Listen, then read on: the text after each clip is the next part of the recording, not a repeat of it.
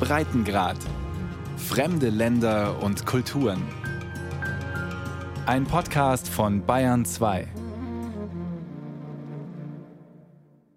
Oh, freedom. Oh, freedom. De rijkdom van Nederland, van de Republiek, is voor een deel gebaseerd op slavernij. Der Reichtum der Republik Niederlande gründet zum Teil auf der Sklaverei. And before I'll be a slave. Het is tijd om het grote onrecht van de koloniale slavernij Es ist Zeit, das große Unrecht der kolonialen Sklaverei in die Identität unserer Stadt zu schreiben, mit offenem Herzen und bedingungsloser Anerkennung. Freedom. Oh, freedom. Maar zover zijn we nog niet dat het hele land zegt: we hebben het niet goed gedaan. Aber so weit sind wir noch nicht, dass das ganze Land sagt, das haben wir nicht gut gemacht. Freiheit. Sie wird gefeiert mit einem Festakt im Hafen von Rotterdam. Der Gospelchor steht im Nieselregen vor dem meterhohen Sklavereimonument. Eine rostige Rampe, auf der vier Figuren balancieren. Die ersten drei sind durch schwere Eisenketten verbunden, zusammengekrümmt und verzweifelt. Die vierte Figur aber schüttelt die Fesseln ab und tanzt, der Freiheit entgegen. Kitty Koti, das Sprengen der Ketten. So wird in der Kreolsprache Sranantongo dieser historische Moment genannt. Der Tag, an dem die Sklaverei in der ehemaligen niederländischen Kolonie Surinam und auf den niederländischen Antillen offiziell abgeschafft wurde. Ketikoti wird bis heute auf beiden Seiten des Atlantiks begangen. Mit Gedenkveranstaltungen, aber auch ausgelassenen Straßenfesten in Rotterdam und Paramaribo. Wegen Corona muss die Parade ausfallen. Übrig bleibt nur der Gedenkakt an der Hafenmauer. Het verdriet van toen weg. Das Leid von damals kann man nicht auslöschen. Es bleibt. Ein jahrhundertelanges Überlegenheitsgefühl verengt den Blick, macht es unmöglich, das Fremde zu umarmen und sich in den anderen hineinzuversetzen. Den Menschen, der neben dir wohnt, mit dir arbeitet und so viel mit dir teilt. De mens met wie je zoveel gemeen hebt. mahnt Rotterdams Bürgermeister Ahmed Abu Taleb. Das Land sucht nach dem richtigen Umgang mit der Geschichte und mit den Opfern der Kolonialzeit. Ihre Namen sollen endlich genannt, ihr Schicksal erzählt werden. So wie es Olauda Ekeano 1794 in seinen Erinnerungen getan hat. Eines Tages, als alle unsere Leute wie gewöhnlich zur Arbeit gegangen waren und nur ich und meine liebe Schwester übrig waren, um das Haus zu hüten, stiegen zwei Männer und eine Frau über unsere Mauern und ergriffen uns beide. Sie hielten uns die Münder zu und liefen mit uns in den nächsten Wald. Hier fesselten sie uns die Hände und trieben uns weiter, soweit sie konnten, bis es Nacht wurde und wir ein kleines Haus erreichten, wo wir Rast machten. Sechs oder sieben Monate nach meiner Entführung erreichte ich die Küste. Menschenhändler in Afrika verschleppen Männer, Frauen und Kinder aus ihren Dörfern an die Küste. Dort verkaufen sie ihre Beute an Kapitäne der Westindien-Kompanie, eine niederländische Handelsgesellschaft, gegründet mit privatem und staatlichem Kapital. Sie kann Kriege führen und verfügt bis ins 18. Jahrhundert über das Monopol auf den Sklavenhandel. Unter ihrer Flagge werden Gefangene aus Afrika über den Atlantik verschifft, um sie in Kolonien in Surinam, Brasilien und der Karibik zur Arbeit zu zwingen oder an Händler aus England, Frankreich oder Spanien weiterzuverkaufen. Ein lukrativer Dreieckshandel zwischen Europa, Afrika und Amerika. Amsterdam bildet den Knoten in einem Netzwerk und es ist komplexer als ein Dreieck. Aber im Großen und Ganzen werden europäische Güter an die afrikanische Küste gebracht. Dort werden sie getauscht gegen Gefangene, die als Sklaven nach Amerika verschifft werden, um sie auf Plantagen in der Landwirtschaft oder in Minen einzusetzen. Und die Erzeugnisse kommen wieder nach Europa. Das ist abstrakt das Dreieck. Das eigentliche System ist komplexer, aber das ist das Wesentliche. De, driehoek. Het, het feitelijk systeem is, is complexer dan dat, maar dat is de essentie. Karwan Fatah ist Historiker an der Universität Leiden und Experte für die Geschichte der Sklaverei in den Niederlanden. Diese Geschichte beginnt im 17. Jahrhundert. Über 250 Jahre entwickeln sich die Niederlande zu einem wichtigen Akteur in diesem Geschäft. 600.000 Menschen werden aus Afrika nach Amerika verschifft, fast doppelt so viele zu den Muskatnussplantagen auf Banda, den Zuckerrohrpflanzungen in Batavia, den Silberminen in Sumatra, den Farmen in Südafrika. Die Westindische Kompanie deckt den Atlantik ab, die Ostindische Kompanie ist für den Sklavenhandel in Südafrika und Asien zuständig. Ein Geschäftsmodell, das die Niederlande reich macht. Der Reichtum von Nederland, von der Republik, ist voor een deel gebaseerd op slavernij. Der Reichtum der Republik Niederlande gründet zum Teil auf der Sklaverei und darüber hinaus auf anderen Formen unfreier Arbeit. Echte Sklaverei in den Kolonien sehen wir im Atlantik. In asiatischen Gebieten der Niederlande gab es auch Sklaverei, aber da spielen auch andere Formen unfreier, erzwungener Arbeit von Ausbeutung eine Rolle bei den Gewinnen, die das abwarf. Ja, das ist Teil des Wohlstands der Niederlande. Der Umfang hängt ab von der jeweiligen Zeit. Das nimmt im Laufe des 19. Jahrhunderts kontinuierlich zu. Der Erlös aus unfreier Arbeit steigt. Van onvrije arbeid groeit in de 19e eeuw. Dafür werden Menschen zu Handelsware gemacht. Sie werden aus ihren Familien gerissen, ihrer Namen beraubt, mit den Wappen ihrer Besitzer gebrandmarkt, zur Arbeit gezwungen. Ihre Körper gehören anderen. Ja, Menschen werden gekocht. Ja, Menschen werden gekauft und verkauft und sie werden vor allem auch gefangen gehalten. Aber das geschieht, weil sie Menschen sind, weil sie denken, arbeiten und fähig sind, komplizierte Dinge zu tun. Das ist das große Paradox, dass man Menschen wegen ihrer menschlichen Eigenschaften wie Handelsware behandelt werden behandelt als Handelsware. Eine Zeichnung aus dem Jahr 1788 zeigt, wie Gefangene auf vier Schiffsdecks so platzsparend zusammengepfercht werden können, dass die Überfahrt den größtmöglichen Profit erzielt. Auf den großen Sklavenschiffen werden bis zu 600 Menschen transportiert. Die Überfahrt nach Amerika dauert ein bis drei Monate. Für viele Verschleppte ist die Passage tödlich. Sie ersticken, sterben an Durst, Infektionen oder Skorbut. Die Überlebenden landen in Surinam an der Nordküste Südamerikas, wo die Westindische Kompanie eine große Kolonie unterhält, oder auf der Karibikinsel Curaçao, wo Niederländer einen Sklavenmarkt betreiben. Schilderungen aus der Sicht der Verschleppten gibt es kaum. Schreiben ist ihnen verboten. Sie haben keinen Zugang zu Papier und Tinte. Wir geschiedenis. Wir wissen nicht sehr viel über diesen Teil der Geschichte, aber wir haben die Erzählungen von Augenzeugen und von Leuten, die auf den Schiffen waren. Und die meisten beschreiben große Angst. Menschen an Bord befürchten, sie würden aufgefressen, wenn sie an Land kommen. Viel Angst, auch Verzweiflung. Und es gibt Augenblicke des Widerstands, vor allem in Küstennähe. Versuche, Schiffe zu übernehmen, um dorthin zurückzufahren, wo die Verschleppten herkamen.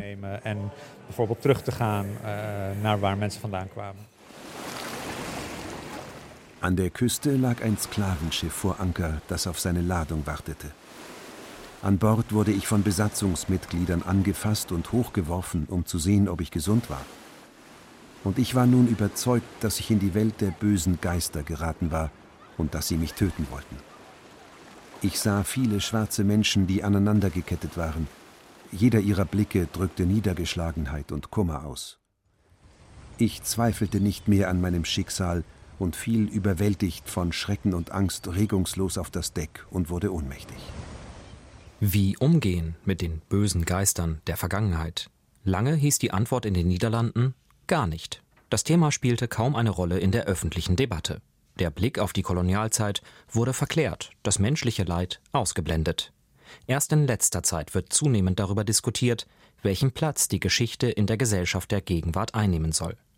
Dass sie dazu gehört zur Identität der Niederlande, daran zweifelt heute kaum noch jemand. Der Karibikwissenschaftler Alex van Stiprian sagt, im Bewusstsein des Landes sei die Sklaverei längst verankert. Slavernij is Das gehört zur niederländischen Geschichte, genauso wie Rembrandt oder der Kampf gegen die spanischen Besatzer oder Wilhelm von Oranien. Und es ist auch nicht nur ein dunkles Kapitel. Nein, es ist integraler Bestandteil unserer Geschichte. Nee, het is gewoon een integraal onderdeel van die geschiedenis. Doch wie soll der heute gewürdigt werden? Mit Gedenkorten, Museen, Festakten, wie immer mehr Niederländerinnen und Niederländer fordern? Oder doch als eine dunkle Vergangenheit, mit der das Land endgültig abgeschlossen hat. Es gibt viele Menschen, vielleicht sogar die Mehrheit, die findet, Sklaverei ist Teil der niederländischen Geschichte. Und es ist schlimm, dass das passiert ist. Aber es ist Vergangenheit. Dem sollten wir heute nicht mehr so viel Aufmerksamkeit schenken.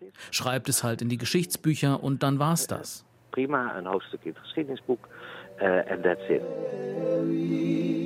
Brisant ist das Thema vor allem in den vergangenen Jahren geworden. Die Black Lives Matter-Bewegung ist auch in den Niederlanden auf die Straße gegangen. Schwarze Niederländerinnen und Niederländer forderten Anerkennung und eine offizielle Entschuldigung durch die Regierung und das Königshaus. Dann erschien 2021 pünktlich zu Ketikotti auch noch eine Studie von der Regierung selbst in Auftrag gegeben. Eine Historikerkommission kam zu dem Schluss, die Niederlande müssten in einem offiziellen Akt bei den Nachkommen von Sklaven um Verzeihung bitten und die damaligen Gräueltaten als Verbrechen gegen die Menschlichkeit anerkennen.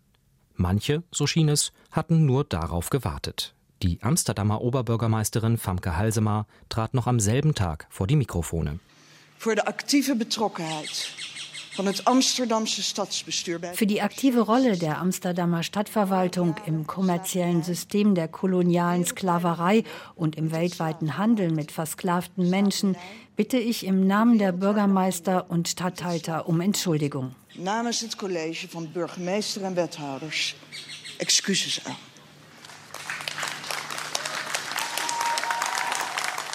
Es war das erste Mal, dass eine Spitzenpolitikerin unter Tränen so klar Verantwortung übernahm.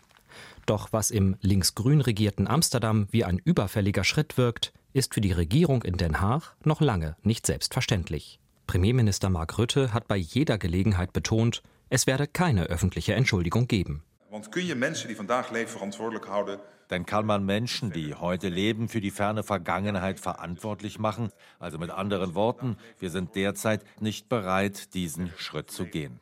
Mit anderen Worten, wij zijn nu niet van plan om die stap uh, te zetten. Eine verpasste Chance, findet Karibikwissenschaftler Alex van Stiprian.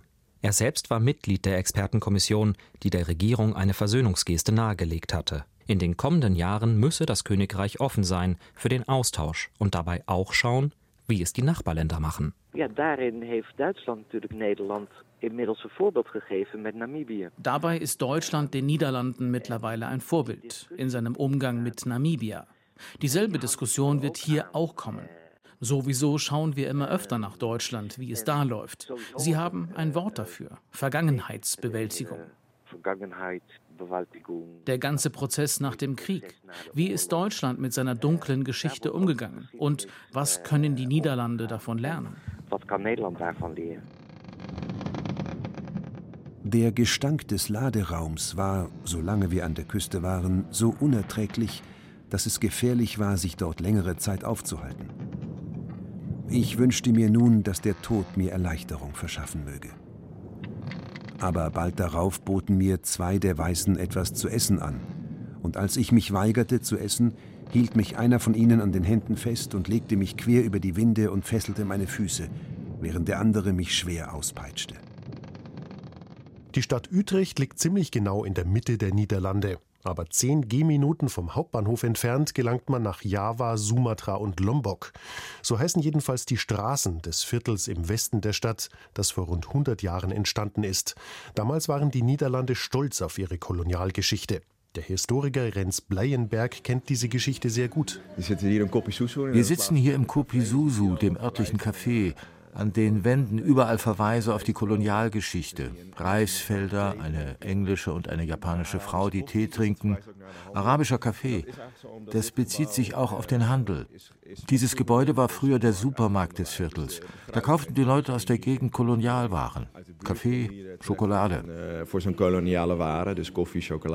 Kopi Susu heißt auf Indonesisch Kaffee mit Milch, eine Mischung genau wie Lombok, steht auf einer Wandfliese im Café. Die Insel Lombok war niederländische Kolonie. Beim Rundgang durch das Viertel erklärt Renz Bleienberg, wer mit einem Straßennamen gewürdigt wird und welche Taten hinter den Namen stehen. Jan Peterson Kuhn zum Beispiel, verantwortlich für eine grausame Strafexpedition auf den Banda-Inseln im 17. Jahrhundert. Jan Peterson Kuhn ist, denke ich, der, meest bekende en ook meest beruchte gouverneur-generaal uit, uit onze koloniale. Jan Pieterson Kuhn ist der wohl berühmteste und berüchtigste Generalgouverneur unserer Kolonialgeschichte. Er war eigentlich der König der Insel und er soll schätzungsweise über 15.000 Menschen getötet oder eingesperrt oder zu Tode gejagt haben. Eigentlich hat er auf der Inselgruppe einen Völkermord begangen. Nach seinem Eingreifen wohnten auf Banda nur noch 1000 Einheimische. Noch maar 1000 lokale Bevolking woonde op, äh, op Banda. Bis ins 19. Jahrhundert wurde Kuhn in den Niederlanden als Held gefeiert. An der Fassade von Haus Nummer 127 in der nach ihm benannten Straße steht sogar eine Büste von ihm. Weiter in die nächste Querstraße. Wir sind hier in der Van Riebeekstraat. Äh, Jan van Riebeek kreeg de opdracht om een. Wir sind hier in der Van Riebeekstraße. Jan van Riebeek bekam den Auftrag, einen Rastplatz zwischen den Niederlanden und Indonesien zu finden, damit die Schiffe Proviant laden konnten. Aber später bekam er eine Lizenz zum Töten. Bei Konflikten mit der lokalen Bevölkerung durften sie die erschießen. De lokale bevolking mochten ze uh, de lokale bevolking doodschieten. Das ging so bis ins 19. Jahrhundert. In der Van Hoytstraat holt Rens Bleyenberg eine Fotografie aus dem Jahr 1904 aus seiner Tasche. Sie zeigt, mit welchen Mitteln niederländische Soldaten unter dem Kommando von Johannes Benedictus van Hoyts die Region Aceh im Norden Sumatras unterwarfen. Er hat alles niederbrennen und die Leichen aufstapeln lassen und die Fotos wurden dann in niederländischen Zeitungen gedruckt. Eine echte Art von Heldenverehrung für ihn. Jetzt sind wir gerade wieder in einer kritischen Phase und ich glaube, dass wir ein immer stärkeres Bewusstsein dafür entwickeln. Ich finde, das ist eine sehr gute Entwicklung. Nicht nur Amsterdam und die Küstenstädte gründeten ihren Reichtum teilweise auf den Sklavenhandel, auch Utrecht hat massiv davon profitiert. Rund ein Viertel der städtischen Elite war im 17. Jahrhundert direkt oder indirekt in die Sklaverei verstrickt. Im 18. Jahrhundert waren es sogar über 40 Prozent. Dass in Utrecht und anderswo Straßen nach Massenmördern, Menschenschindern und Sklaventreibern benannt wurden, wird viel kritisiert. Aber der Historiker Rens Bleienberg sagt: Maar ik denk op dit moment dat het misschien toch goed is. Derzeit denke ich, es wäre doch gut, sie zu behalten. Denn wenn sie weg wären, gäbe es keinen Platz mehr fürs Nachdenken darüber. Es gibt einen kleinen Stempel auf dem Boden, der auf die Website verweist, auf der Sie mehr Informationen finden. Aber das ist nicht genug, um wirklich ein Bewusstsein zu schaffen. Also da haben wir noch viel Arbeit vor uns. Ja, er ist noch Werk an der Winkel vor uns. Eines Tages bei ruhiger See und mäßigem Wind zogen zwei meiner erschöpften Landsleute, die aneinander gekettet waren, den Tod einem so elenden Leben vor und sprangen durch die Netze ins Meer. Sofort folgte ein niedergeschlagener Bursche, dem man wegen seiner Krankheit die Fesseln abgenommen hatte, ihrem Beispiel. Ich glaube, viele andere hätten sehr bald dasselbe getan, wenn sie nicht von der Schiffsbesatzung daran gehindert worden wären. Aneinandergekettete Menschen, auch in der Kunsthalle Rotterdam. Zwei Frauen, die Köpfe in Käfigen, Schellen an den Füßen, verbunden durch ein riesiges Wickeltuch, torkeln durch den Raum. Am Ende verheddern sich die beiden an einer Säule und sinken benommen zu Boden, gefangen und reglos. Die Sklavereigeschichte, sie scheint auch heute noch durch in den kulturellen Ausdrucksformen der afro-niederländischen Community. Der Rahmen sind die Diaspora und die afrikanische Abstammung. Darüber erzählt man etwas und das wollen wir als Festival Afro Vibes. Erklärt Marjorie Boston. Sie ist künstlerische Leiterin des Kulturfestivals Afro Vibes, seit über 20 Jahren ein wichtiger Bestandteil in der niederländischen Kulturszene. Jeden Herbst kommen für ein paar Tage junge Performance-Künstler zusammen, um neue Tanzformen und komplexe Choreografien vorzustellen. Künstler aus den Niederlanden, vor allem aber auch aus Afrika. Der Austausch mit dem afrikanischen Kontinent sei wichtig, denn alle schwarzen Menschen teilten eine gemeinsame Identität. So sieht es Marjorie Boston. Das habe natürlich mit der Geschichte der Sklaverei zu tun. Ich nenne es den Black Atlantic, den schwarzen Atlantik. Das sind die drei verschiedenen Kontinente, die der Atlantische Ozean verbindet und die sich die Sklaverei-Vergangenheit teilen. Damit ist die afro-karibische Kultur natürlich sehr eng verbunden, aber genauso die amerikanische schwarzen Kultur.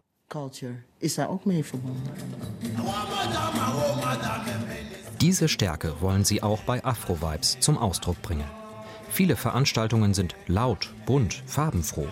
Junge Frauen in ausgefallenen Kostümen wirbeln zu afrikanischen Beats über die Bühne. Und es gibt auch Tanzworkshops, bei denen das Publikum mit einbezogen wird. Doch es ist nicht mehr nur die Exotik, die Schaulustige zum Festival lockt, sagt Marjorie Boston. Das war früher vielleicht so, aber jetzt schon lange nicht mehr. Und das liegt daran, dass wir neue Entwicklungen sehr ernst nehmen, die mit dem afrikanischen Erbe zu tun haben. Ich nenne das so, denn das ist ein besseres Wort als afrikanisch. Deshalb finde ich auch den Namen Afro-Vibe so gut, denn der zeigt, was heute ist, wie sich eine zeitgenössische Identität weiterentwickelt. Und das finde ich sehr schön. Globally. Mooi. No more silence. Aber es gibt durchaus auch nachdenkliche Beiträge. In diesem Jahr etwa eine Performance der Gruppe Sights of Memory. Returning the Gaze heißt die Aufführung. Den Blickwinkel umdrehen oder auch das Starren zurückgeben. Darin wird ganz offensiv die Sklavereigeschichte thematisiert und das niederländische Publikum muss sich dazu verhalten. Zu Diskriminierung, Machtverhältnissen und den Folgen der Leibeigenschaft, die bis heute in der Gesellschaft spürbar sind. Endlich kamen wir in Sicht der Insel Barbados worauf die Weißen an Bord einen großen Schrei ausstießen und ihre Freude ausdrückten. Viele Kaufleute und Pflanzer kamen an Bord und untersuchten uns. Wir dachten, dass wir von diesen hässlichen Männern gefressen werden würden. Und als wir unter Deck gebracht wurden, gab es viel Furcht und Zittern unter uns. Und die ganze Nacht war nichts als bitteres Geschrei zu hören, sodass die Weißen einige alte Sklaven von Land holten, um uns zu beruhigen. Sie sagten uns, wir sollten nicht gegessen werden, sondern arbeiten. 250 Jahre lang haben Niederländer Menschen dazu gezwungen, für sie zu arbeiten, zum Beispiel in Suriname im Nordosten Südamerikas. Heute leben mehr Menschen mit surinamischer Abstammung in den Niederlanden als in Surinam selbst. Maria Karg kam als junge Frau im Oktober 1970. Sie lebt mit ihrem Mann in einem schmucken Backsteinhäuschen im Nordosten, direkt an der Grenze zu Deutschland. Von dort stammte ihr Urgroßvater aus dem bayerischen Regensburg. Ja, es ist ein Tabu, omdat Menschen in van die generatie dus Das ist ein Tabu, über das Menschen in dieser Generation, auch in meiner Familie, meine Eltern überhaupt nicht gesprochen haben. Ich glaube, dass die Menschen sich geschämt haben, wenn ihre Familie von Sklaven abstammte. Und in meiner Familie ist niemals, niemals das Wort Sklave ausgesprochen worden. Slaaf gesprochen, das wist ich nicht. Maria Karg hat Ahnenforschung betrieben. Ihr Computer zeigt eine Seite des Regensburgischen Diariums vom 1. Dezember 1767, des wöchentlichen Anzeigers hiesiger Begebenheiten in der evangelischen Gemeinde. Unter Getaufte ist dort der Name Johann Matthias Karg vermerkt. Er wird später als Offizier in niederländischen Diensten nach Surinam gehen, eine Baumwollplantage leiten und Kinder mit einer Sklavin haben, Maria Kargs Vorfahren. Aber ihr geht es nicht um die eigene Geschichte. Sie leitet eine Stiftung, die das Bewusstsein für die Geschichte der Sklaverei schärfen will. Es geht unglaublich langsam, sagt sie, aber es tut sich was. Es beginnt es beginnt besser zu werden, aber es ist noch lange nicht genug. Ich treffe oft Menschen, die sagen, Maria, ist das echt passiert? Davon wusste ich ja gar nichts. Echt gebeurd? Goh, da wist ich helemaal niets van. Deshalb organisiert die Stiftung Veranstaltungen an Grund- und Sekundarschulen und ihre Vorsitzende Maria Kark ist ähnlich wie der Historiker Renz Bleienberg in Utrecht der Ansicht, dass Straßenschilder mit den Namen der Täter nicht abgenommen werden sollten. Nee, zeg ich, want die Geschiedenis zoals het eigenlijk vroeger was. Ich sage nein, denn die Geschichte, was in der Zeit der Westindischen und Ostindischen Kompanie passierte, wenn wir das alles umbenennen, dann löschen wir die Geschichte aus. Und das darf nicht passieren. Und darum ist es gut, genau darüber zu unterrichten, was ich und andere auch tun, um die Geschichte zu erzählen. Am 1. Juli 1863 haben die Niederlande nach fast 300 Jahren als eines der letzten Länder die Sklaverei abgeschafft. Daran erinnern Menschen in den Niederlanden und in den früheren Kolonien jedes Jahr am 1. Juli mit dem Fest Kitikoti. Kitikoti betekende ketenen verbroken. Kitikoti, das heißt Die Ketten sind zerbrochen. Und man erkennt die symbolische Bedeutung für Menschen, die so festgesetzt waren. Und dann werden die Ketten zerbrochen und sie sind frei. An diesem Tag feiern sie also die Abschaffung der Sklaverei, die Freiheit. Aber sind wir wirklich frei? Ich weiß es nicht. Ich weiß es nicht.